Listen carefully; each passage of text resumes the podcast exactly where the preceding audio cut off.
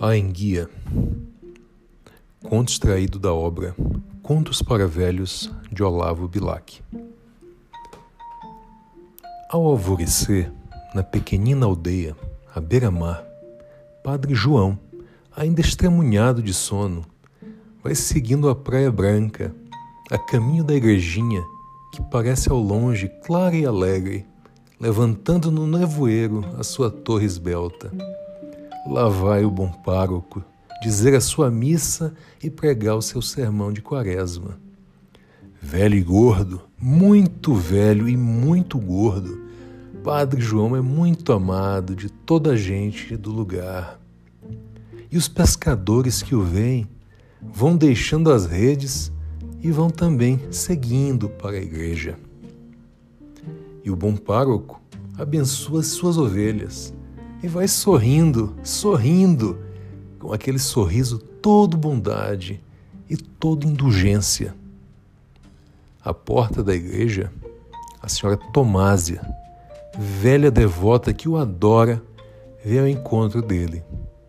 Padre João, aqui está um regalo que quero lhe oferecer para o seu almocinho de hoje. E tira do cabaz uma enguia uma soberba enguia, grossa e apetitosa, viva, remexendo-se. Deus te pague, minha filha, diz o bom padre.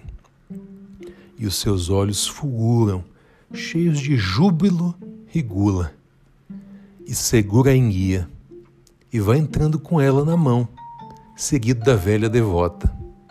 Que bela enguia! E Padre João apalpa voluptuosamente o peixe.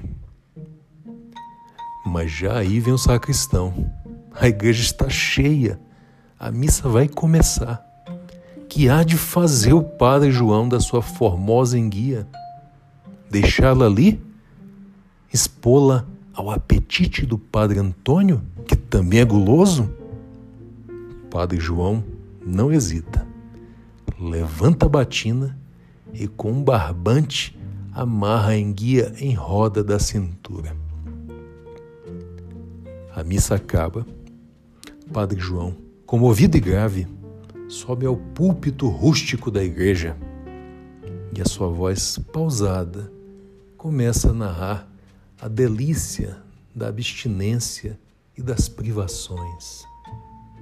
É preciso amar a Deus, é preciso evitar as torpezas do mundo.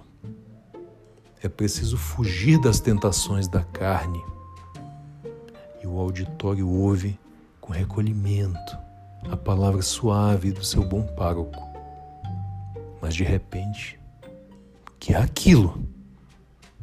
Os homens abrem os olhos espantados, remexem-se as mulheres, levantando curiosamente os olhares para o púlpito.